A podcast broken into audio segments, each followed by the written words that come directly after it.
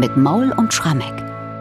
Palmsonntag, Beginn der Karwoche und in Leipzig galt da vor 300 Jahren immer noch das Tempus Clausum, also keine figurale Kirchenmusik. In Weimar dagegen hat Johann Sebastian Bach für den Palmsonntag 1714 die Kantate Himmelskönig sei willkommen komponiert.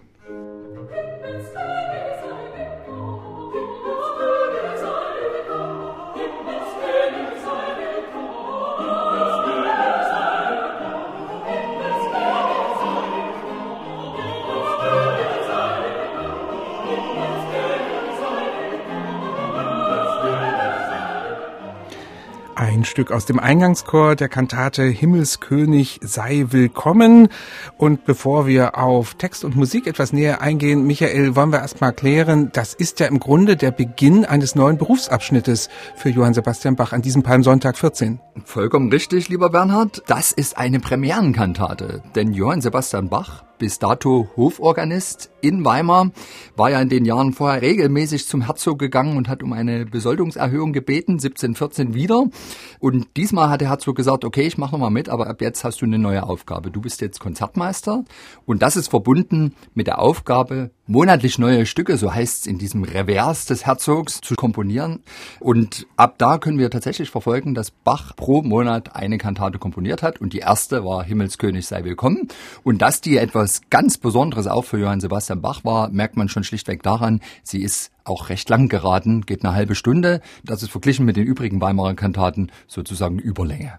Eine kurze Zwischenfrage noch zu diesem Titel Konzertmeister. Wir verbinden ja heute damit einen ersten Geiger, der da am Pult sitzt. Bedeutet das auch, dass Bach hier Geige gespielt hat? Ich glaube es, dass es das bedeutet. Ich bin mir allerdings nicht hundertprozentig sicher. Allerdings würde uns diese Kantate hier, Himmelskönig sei willkommen, da durchaus recht geben, weil tatsächlich schon in der Sonata, die dem Stück vorangeht, und in der ersten Arie spielt die erste Violine eine ganz besondere Rolle. Also die spielt sich regelrecht in den Vordergrund und wir können uns gut vorstellen, dass Bach das gemacht hat. Auf der anderen Seite muss man auch sagen, es hatte mal schon einen ähnlichen Fall gegeben, 20 Jahre vorher, da gab es auch so ein übermotiviertes Mitglied in der Hofkapelle, das nicht der Kapellmeister war. Damals wurde auch an diesen Komponisten namens Strattner das Prädikat eines Konzertmeisters vergeben. Ob der wirklich da die Geige gespielt hat, weiß ich nicht.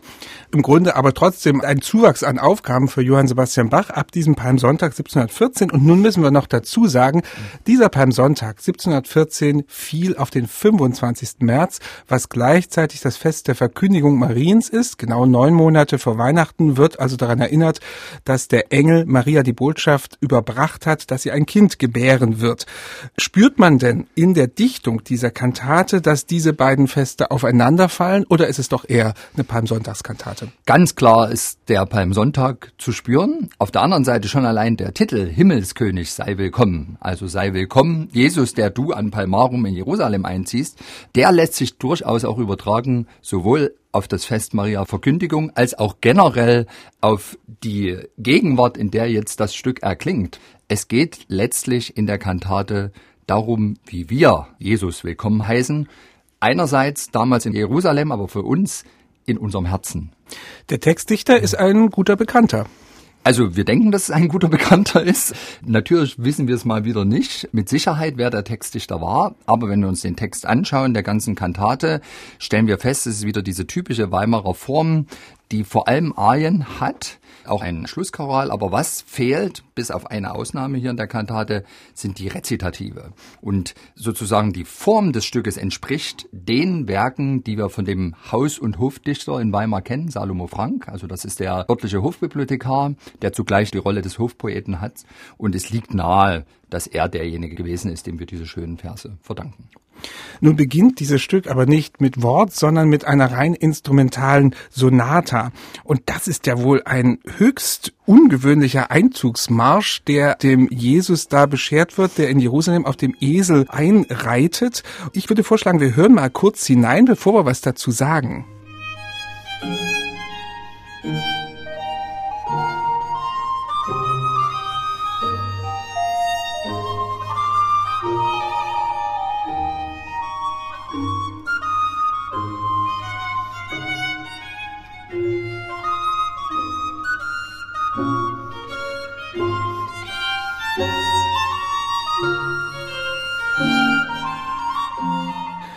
ich muss sagen, für mich wirkt das fast so ein bisschen wie eine Karikatur auf eine französische Ouvertüre, denn schon die Instrumentierung ist ja höchst eigenartig. Was sagst du dazu? Für mich ist es eigentlich fast eine Art Anti-Ouvertüre und ich habe auch da das Bild vor mir, was wir vielfach erleben in der bildenden Kunst.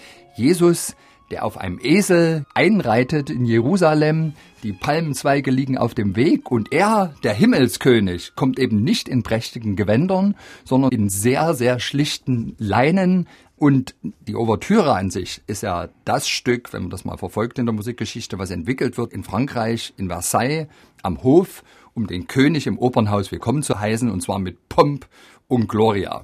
Und ich glaube, Bach will hier mit dieser Figur spielen, weil ohne Zweifel kommt hier der Himmelskönig. Der Sohn Gottes zieht ein. Aber er macht das eben nicht mit Glanz und Gloria, sondern im Grunde in Knechtsgestalt. Und deswegen glaube ich, möchte Bach hier so eine Art Anti-Ouvertüre, die schön, die besinnlich ist, komponieren, aber auf äußerlichen Pomp völlig verzichtet. Und dazu nutzt er die Blockflöte als ein fast himmlisches Instrument, die sehr hoch spielt, eine Solovioline und im Grunde das kleine Orchester aus mhm. wenig Streichen mhm. dazu, also wirklich ein minimaler Aufwand und vor allem eben keine Pauken und Trompeten, ja. die sonst die Signatur von Königen wären. Ja, kommen wir mal weiter in dieser Kantate. Es fällt auf, dass hier dem Chorischen doch viel Raum gegeben wird. Es ist nicht so, wie wir das später bei Bach oft haben, dass es ein massiver Eingangschor mhm. ist und dann am Schluss nur ein kleiner Choral, sondern sondern es sind im Grunde drei größere Chöre, die hier zu hören sind.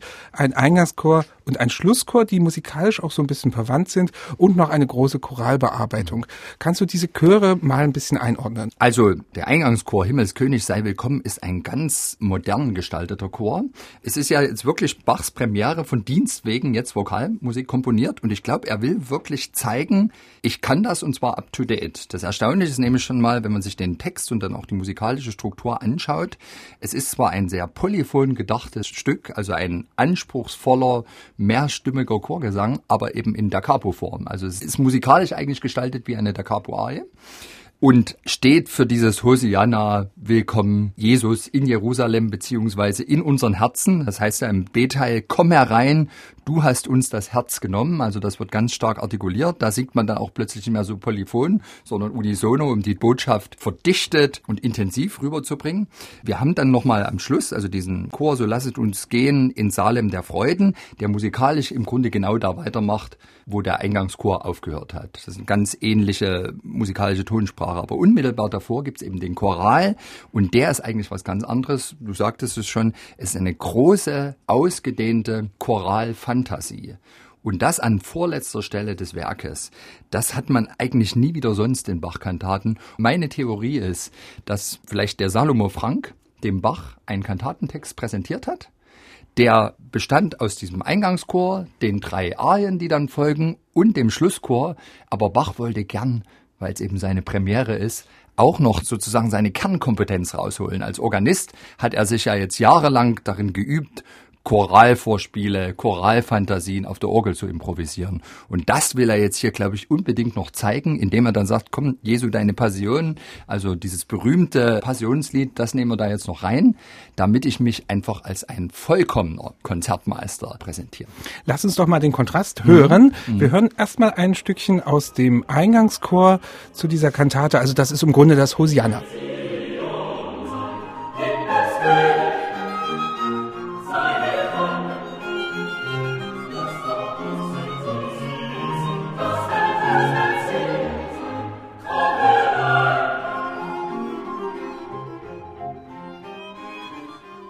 Soweit also dieser Eingangschor Himmelskönig sei willkommen. Jubelfiguren, musikalische Jubelfiguren, allerdings auch nie wirklich vordergründig jubeln, sondern eher ein melancholisches Jubeln, nicht? Ja, ich würde sagen ein substanzieller Jubel, der von innen herauskommt. Mhm. Ja. Mhm.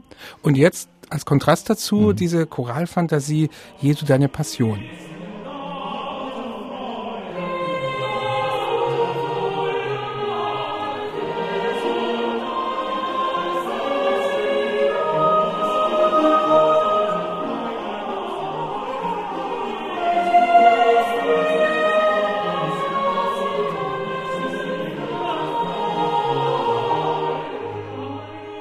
Ja, also hier haben wir natürlich genau den Bach vor uns, den wir dann später auch mit den Leipziger Passionen verbinden werden. Also eine sehr getragene, von schweren Harmonien beladene Klangsprache und sicherlich ein Stück, was uns am ehesten noch so eine Vorstellung liefern könnte davon, wie vielleicht eine Passionsmusik geklungen hat, die Bach möglicherweise schon in Weimar komponiert hat. Es geistert so ein bisschen durch die Bach-Literatur die sogenannte Weimarer Passion, also ein Stück, was im Grunde ein Phantom ist oder eine Fata Morgana. Manche denken, da muss es was gegeben haben. Andere sagen eher, wir haben keine Belege dafür. Ich würde sagen, wenn es die denn irgendwie gegeben hat, dann wird es so in diese Richtung hier geklungen haben. Und es ist natürlich jetzt auch nicht reiner Selbstzweck, was Bach hier macht. Wir haben ja den Sonntag Palmarum, das ist schlichtweg der letzte Sonntag vor dem Karfreitag. Und da gehört es natürlich dazu, dass man bei diesen musikalischen Berichten über den Einzug Jesu in Jerusalem im Grunde schon auf das Ende dieser Geschichte reflektiert. Und das ist natürlich die Kreuzigung. Also Hosianna und Kreuzige ihn hat man in dieser Kantate im Grunde in diesen Chören drin, in diesen Polen. Dazwischen sind, haben wir schon angedeutet, drei Arien, die in unterschiedlicher Form Bekenntnis ablegen, eben Jesus zu folgen. Die sind alle drei auf ihre Weise sehr besonders und Bach will eben offenkundig seine Vielseitigkeit zeigen. Was für mich so ein Moment von höchster Meditation und auch innerer Einkehr ist, Jesus soll ja auch in unseren Herzen einziehen, ist die zweite Arie, die Altarie, leget euch dem Heiland unter Herzen, die ihr christlich seid. Und das kriegt Bach musikalisch verdichtet einfach dadurch, dass es eine Arie ist, die wirklich lange dauert, also die zieht sich. Und es ist im Grunde eine Art Duett zwischen dem Solo-Alt und einer Blockflöte die mit ganz chromatisch angereicherten, endlosen musikalischen Phrasen aufwartet. Und das führt wirklich dazu, dass man sehr, sehr stark reflektiert über das Ereignis, also über den Einzug Jesu in Jerusalem, aber dann natürlich im Besonderen über das, was wir alle wissen. Er wird dann gekreuzigt und letztlich hat er durch seinen Tod die Welt erlöst. Und das ist einfach eine Sache, die in dieser Arie verdichtet wird.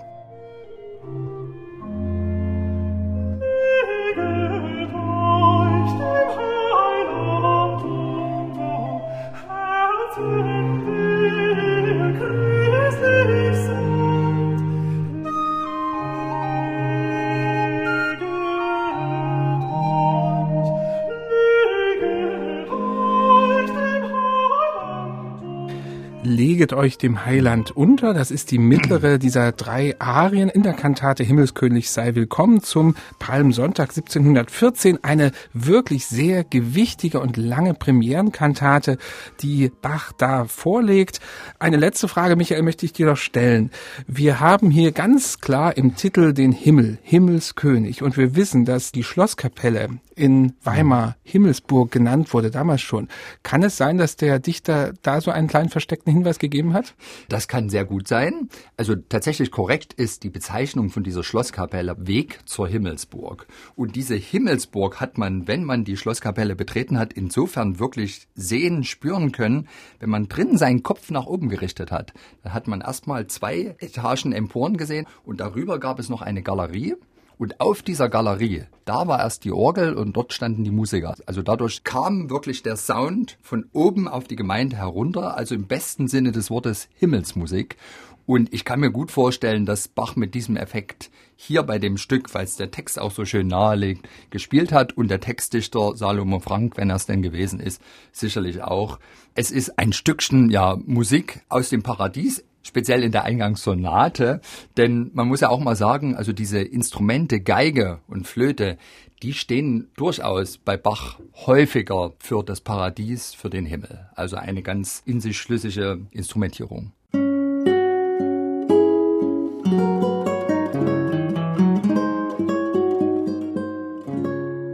MDR Classic